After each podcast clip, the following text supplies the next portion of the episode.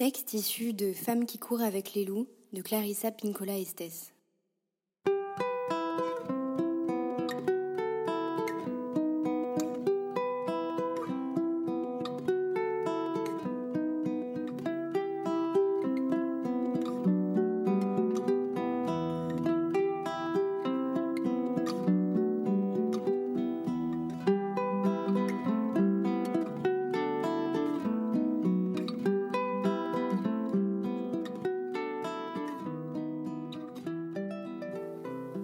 Nous savons que l'homme sauvage cherche sa femme terrestre. Qu'on soit ou non effrayé, se laisser éveiller à la nature sauvage de l'autre est une preuve d'amour profond.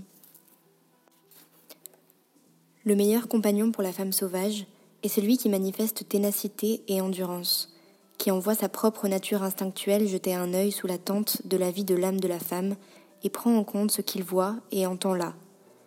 Celui qui, sans se laisser décourager ni distraire par ce qu'il trouve sur sa route, y retourne sans cesse afin d'essayer de comprendre.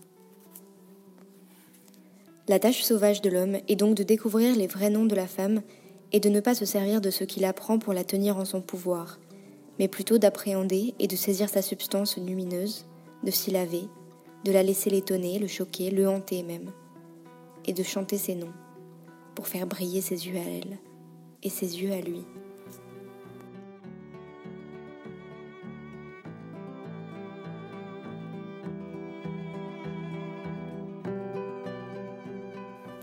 Être proche d'une femme sauvage, c'est se trouver en présence de deux femmes, l'être extérieur et la criatura intérieure, l'une qui vit dans le monde du dessus, l'autre qui vit dans le monde qui ne se laisse pas facilement voir.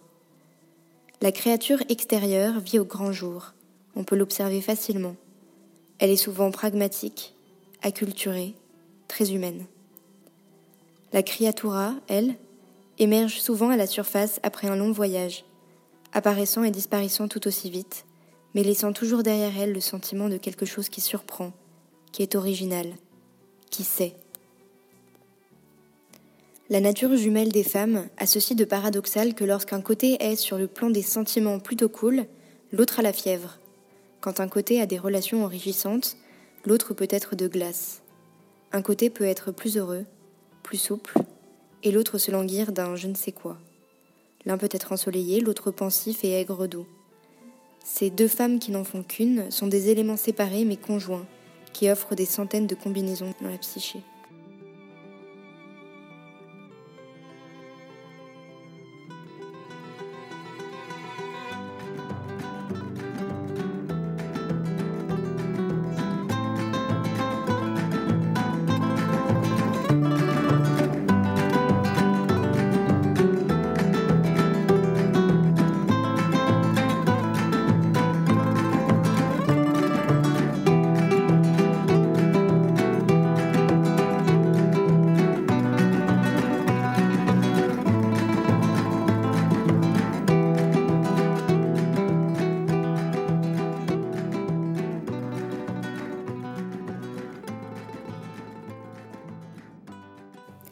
Même si les deux aspects de la nature féminine représentent chacun une entité séparée avec des fonctions différentes et un savoir particulier, ils doivent, comme le cerveau et son corps cailleux, se connaître, ou se traduire l'un l'autre et fonctionner en conséquence comme un tout.